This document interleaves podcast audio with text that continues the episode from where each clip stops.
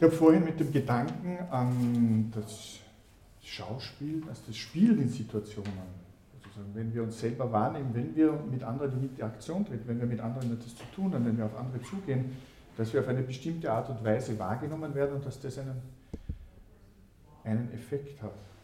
Und das Wort Schauspieler im Deutschen kommt ja eher aus dem Schaustellerischen. Wesentlich spannender ist ja sozusagen das Wort Actor im Englischen oder Attore im Italienischen. Da, steckt, da steckt nämlich das dahinter, was wir Handeln nennen. Und ein deutscher Philosoph, ähm, Bruno Liebrups, hat einen sehr schönen Satz geprägt, der gesagt hat, Sprache ist Handlung. Das heißt, es geht noch gar nicht darum, dass ich tätig werde, dass ich etwas, ergreife, sondern es reicht schon, wenn ich etwas ausspreche, dass ich dann als Handelnder bin, weil das natürlich in Resonanz mit den anderen Personen, die darin, die davon betroffen sind, die das hören. Das heißt, wir wollen, wenn wir Handelnde sind, um jetzt noch ein bisschen in dem Schauspielerischen zu bleiben, in dem Actor, wir wollen mimetisch etwas mitteilen und vielleicht können wir anthropologisch sogar in eine vorsprachliche Periode, in eine vorsprachliche Zeit zurückgehen, dass es das Zeigen, das Hinweisen auf eine bestimmte Situation und auf, und auf der anderen Seite derjenige, dem etwas gezeigt wird, der sozusagen versucht, es nachzuvollziehen, was mir diese andere Person mitteilen möchte, nämlich von sich in dieser Gestalt, in dieser Bewegung, dass sich das auf mich auswirkt, dass ich in der Situation eine Assoziation habe, was er oder sie jetzt gemeint hat. Oder dass ich eine Analogie herstelle mit dem, was er ausdrücken möchte. Und aus der Kontinuität solcher Handlungen, dass solche Handlungen immer wieder gesetzt werden, entsteht das, was wir heute Ritual nennen.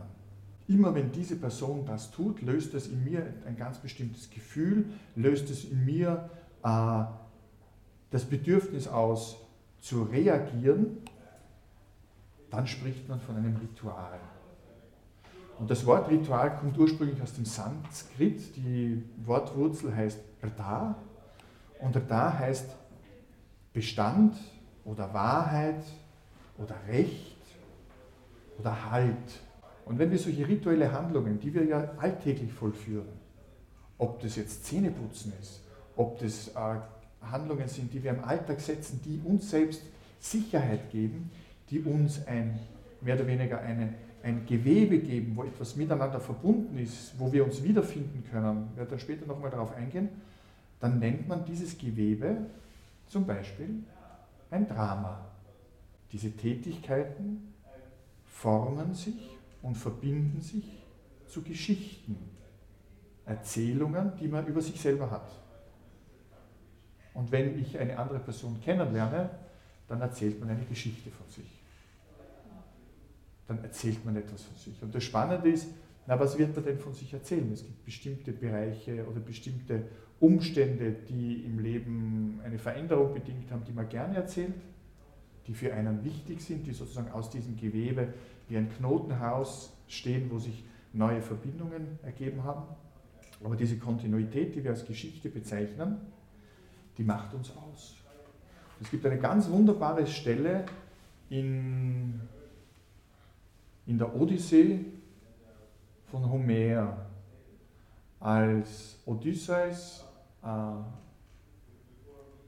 an die Insel der Phäaken angeschleppt wird. Und dort findet ihn Nausicaa, diese junge Königstochter. Und die nimmt ihn mit, den Fremden, und er darf Gastfreundschaft in Griechenland, er darf natürlich bei dem Abend, bei, der, bei dem Gastmahl dabei sein. Und dort ist natürlich wieder ein Sänger und dieser Sänger erzählt die Geschichte des Trojanischen Krieges. Also interessant, dass in, dem, in der Erzählung von Homer sozusagen so eine, so eine Schleife drinnen ist, dass dieser Seher diese Geschichte erzählt. Und, und das Spannende an, dieser, an, an diesem kleinen Punkt ist, in dem Moment, wo der Seher die Geschichte des Odysseus erzählt, wechselt er in die Ich-Person. In dem Moment, wo er sozusagen aus der Perspektive des Odysseus spricht, beginnt der wirkliche Odysseus, der dort sitzt, zu weinen. Und in dem Moment erkennen sie ihn. Und er erkennt sich selber. Das heißt, aus diesem Wiedererzählen der Geschichte, aus der Erinnerung von dem, was mich ausmacht, konstituiert sich auch das, was meinen Namen ausmacht.